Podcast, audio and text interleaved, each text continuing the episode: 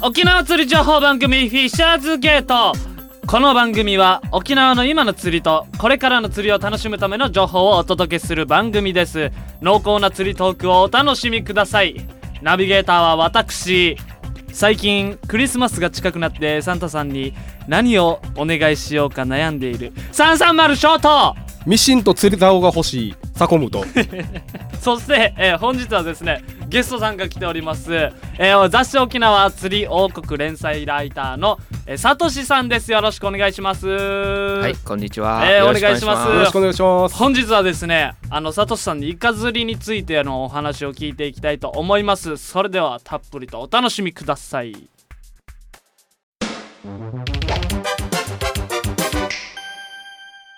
はい、えーメリークリスマスということでね、えー そろそろ近づいてきてますからね、はい。20日なんで。いやー早速始まりましたけども本日はですね、えーゲストでさとしさんに来ていただいております。よろしくお願いします。よろしくお願いします。いやーさとしさんは何ですか？あの釣り王国連載ライターでもやっております。そうですね。さそしてさらになおあの私のえーっとサコムのですねあの釣りの師匠であります、サトシ師匠という。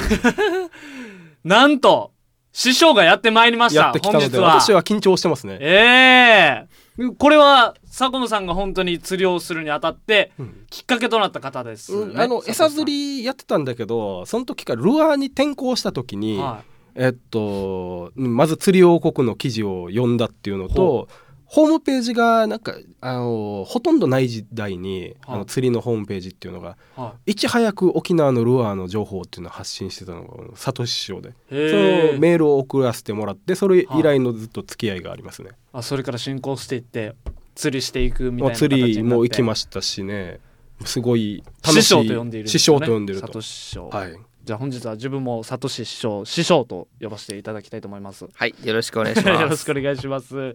さあ、えー早速なんですけどもね釣り歴サトシさんの釣り歴は何年ぐらいなんでしょうか？そうですね。えー割と子供の頃から海のそばに住んでましたので、あそうなんですか？えー子供の頃から釣りをしていました。へえでも子供の頃の大体遊びといったら、は釣りというのはみんなあると思うんですよい、ね。はあ、で私の場合はあー大人になってからですね改めはてこの沖縄の自然のですねはい。素晴らしさに気がついてはそこからあー釣りにさらにのめり込んだっていうそういうことがあると思いますね。いすげえまあ本日の話もあるんですけどもイカ釣りなんですが。そうですね、イカ釣りはイカはよく釣られます。えーちょうど今があーシーズンになります。はいでイカというふうに言ったらですねはい。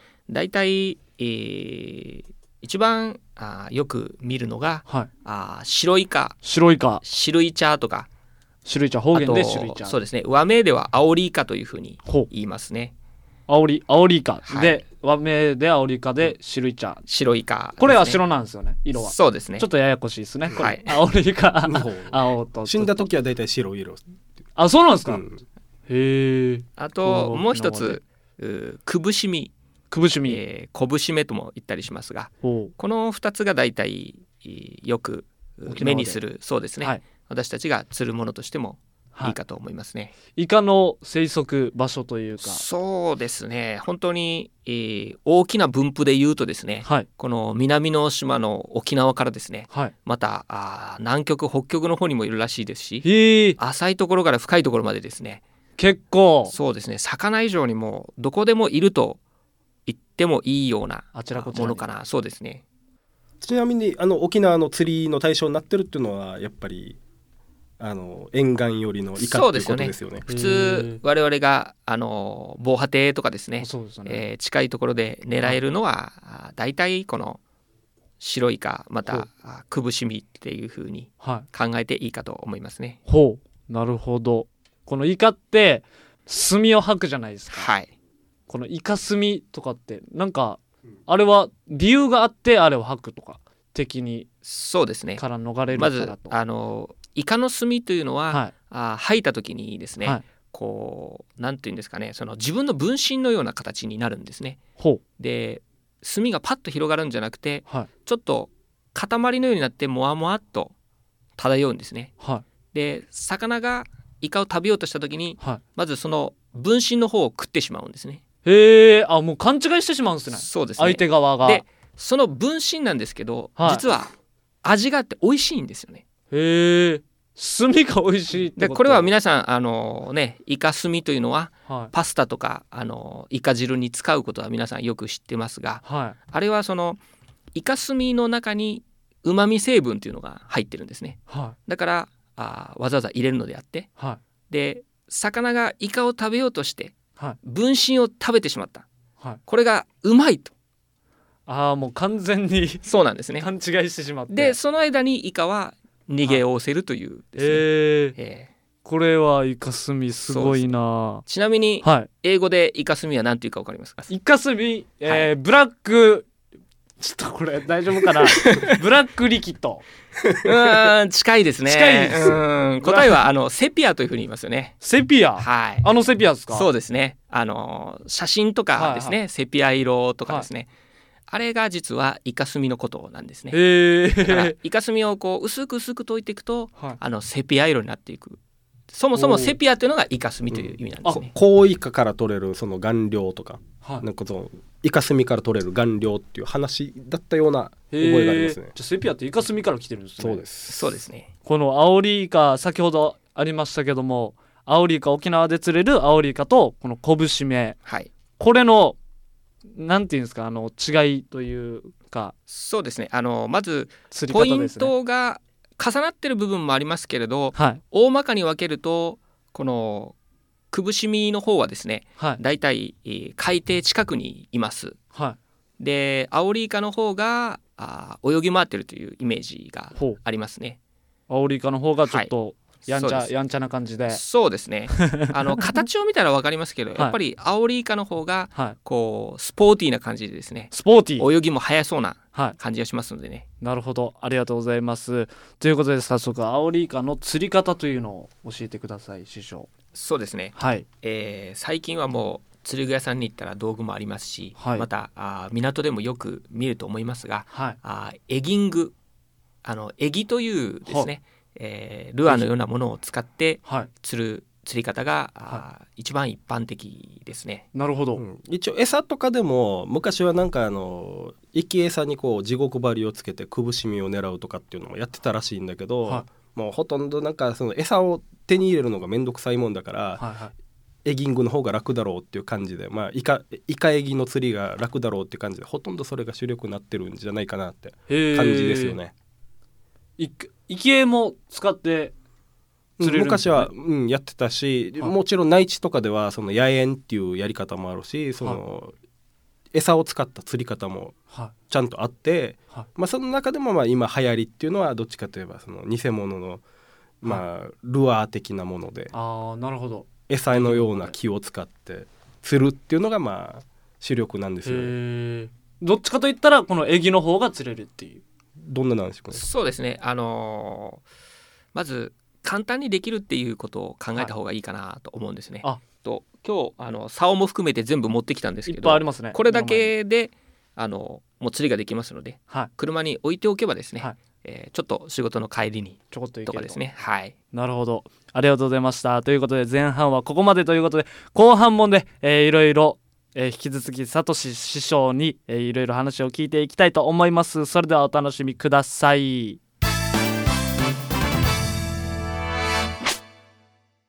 ボビーのフィッシュアイ。今回はシガテラ毒についての解説です。シガテラ毒とは熱帯及び亜熱帯海域の主にサンゴ礁周辺に住む魚によって起こる死亡率の低い食中毒の総称で食物連鎖によって濃縮されていく毒のことを言います。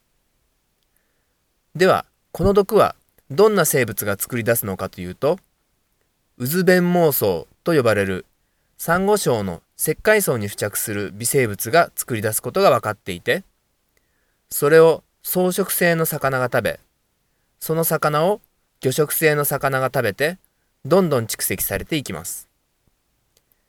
シガテラ毒素については数種類の毒素が知られていてシガトキシンマイトトキシンスカリトキシンシガテリンなどの毒素があります。次回はシガテラ毒によって起こる症状についてお話しします。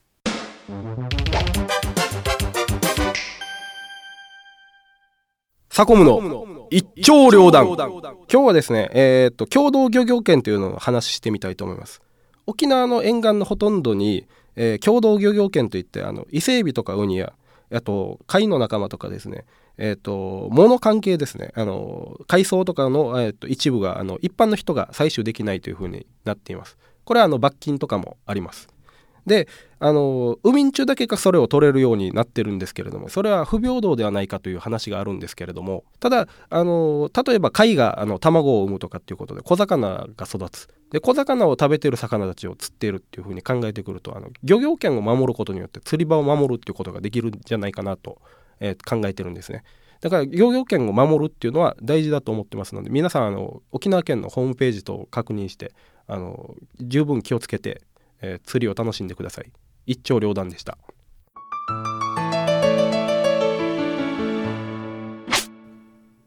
さあ、えー後半戦来ましたけども引き続きね佐藤師匠にお話を聞いていきたいと思いますよろしくお願いします、はい、よろしくお願いします。えー先ほどもありましたがこの、えーイカ釣りにあたっての釣るこのエギというワードが出てきたんですけども、はい。エギとは何でしょうか？はい、そうですね。えっ、と、こちらに実際ですね、はい。えー使っているものを持ってきました。はい。エギというのは漢字で書くとはい。餌の木というふうに書きますよね。なるほど。あじゃあこれえー木で釣られてる、えっ、釣られと。これはもう昔ながらのエギで、はい。えー実際にこれ木で作られてあ。手作りのものですね。手作りっぽいですね、はい。なんかでちょっと結構今普通釣り具屋で売ってるものははい。ほとんどプラスチック製になっています。なるほど。はい、見た目でも結構違いますね。メッキがついてたりとか。そうですね。昔ながらのものはもうこのお色をただ塗って、はい。えーあるだけという感じだと思いますが。はい。でこのエギというのはですね、はい。えー案外昔からあるものなんですね。大どんぐらい昔からそうですねちょっと私はあまり正確には言えないんですが、はとにかく、えー、と市町村の博物館に行くと、はい。サバニとかですねはい。昔の民具を展示してあるところがはいありますよね。はい。ああいうところに行くと必ずあのこういう感じのものがあーなんあるんですね。かもう昔の木で作ったような今写真があります焼けとかですよね。えー昔へのー。今あーサコムさんが言ったはい。焼きエギというのはこれ材料は木なんですけど、はいあのもう塗るペンキもなくてですね本当に焦がして、ここちょっと炙ってここなんかあの顔の方を当てて作っていう風なですね、こんな風な感じで昔はやっていた。あ模様を焦がしてそれをそうそうそう。普通に絵のような感じにしたということで。すすね。うん。で近年っていうかあのリールとか竿がない時代は甲羅の瓶に糸巻いて、はい。その引きエギって呼ばれてるタイプだけど、はい。その昔ながらのエギをつけてこう、えー、とカウボーイみたいに投げて、はい。それで引っ張ってそれでエギがイカが釣れるよってえいう瓶を？あ瓶を投げるんじゃなくてから、はい。瓶をリールの代わ瓶をリールにして。うん、でそういうのはうちのおじさんとかはやってたよって言うんだけどまあ時代は今進化してっていう感じですよそうです結構進化しましたね瓶からさ。すげえ昔こういうので釣ってたんですね。そうですね。あの今でもこういう、ものを自分で作ってやられてる方は、あのまだ県内にたくさんいますね。自分で作れると。はい。なるほど、えー先ほどもありましたけどもエギングというこの釣り方ありましたけど今とは全然違うんですか？えっと昔はですねはい。本当にこれをただあー、は引っ張る。昔それはあの瓶につけて引っ張る人もはい。いれば、はい。普通はだいたい竿とリールを使いますがはい。今はあーこのおエギをですね、はい。えっと非常にこの細かく動かすといいますかいろいろな動かし方で、はい。えーイカを誘っていくというですねよりこうテクニカルなあ釣りに技術を変わっていったんですね。そうですね。なるほど。ありがとうございます。ということでね、えー次回は、えーエギングについて詳しく話を聞いていきたいと思います。本日はサトシさんにいろいろとイカの釣りについて話を聞くことができました。ありがとうございました。ありがとうございます。さあエンディングということで早速時間も来てまいりましたけども、えー、坂本さんから何かお知らせがあるということで。はい、はい。えーっとですねまず一つがあの、はい。今日、えーゲストでいらしてるあの、はい。佐藤師匠があの沖縄釣り王国って雑誌あのコンビニとか、はい。書店に行ったら必ず置いてる雑誌なんですけど、はいあります。この雑誌の創刊当時かはい。らもう連載ライターしてるんですよ、はい。とってもなんか味があってすごい楽しいあの私もルアーを始めるきっかけになった本ですので、はい。あの記事ですので、えーとぜひともあの手に取ってできれば買っていただいて応援していただきたいなと思いぜひます。、えー皆さん、はい。えーお読みくださいということで、はい。い、それろいろとですね、もう一個。えーっと宜野湾の方にですね、まはい。えーっと益城の、えーっと3丁目717番地ってところなんですけど、はい。あの益城交差点から、えーっと国道北向けに行ったら、えーっとユニフォーム屋さんからこう左に曲がって300メーターぐらいですかね、はい。あの今度、えーっと12月19日に、はい。ルアーショップボギーっていうあのー。お店が新しいお店ができましたのでそこのあのボギー、えーボギーさん義母さんっていう方なんですけど、あ義母さんってボギー、はい、はい。あのそういうあだ名になってるんですけど、この方のあのお店が、はい。えっと開店しましたので、はい。あのぜひともあの皆さん、えー買い物に行ったりですね。で、はい。い、ろいろ教えてもらえると思いますので、ははい。い頼って行ってみてください。はい。なるほど。ありがとうございます、えーということでねいろいろありましたが次回は12月3日ですね。正月です、えー木曜日ですね。夜9時からの放送となっております。また、えーこの番組はインターネットポッドキャストでお聞きになれます。台風 FM ホームページまたは番組ブログからお聞きください。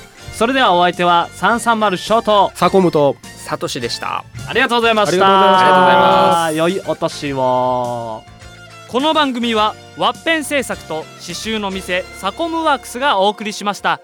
番組ではスポンサーを大募集しています。お手軽価格で番組スポンサーになってみませんか？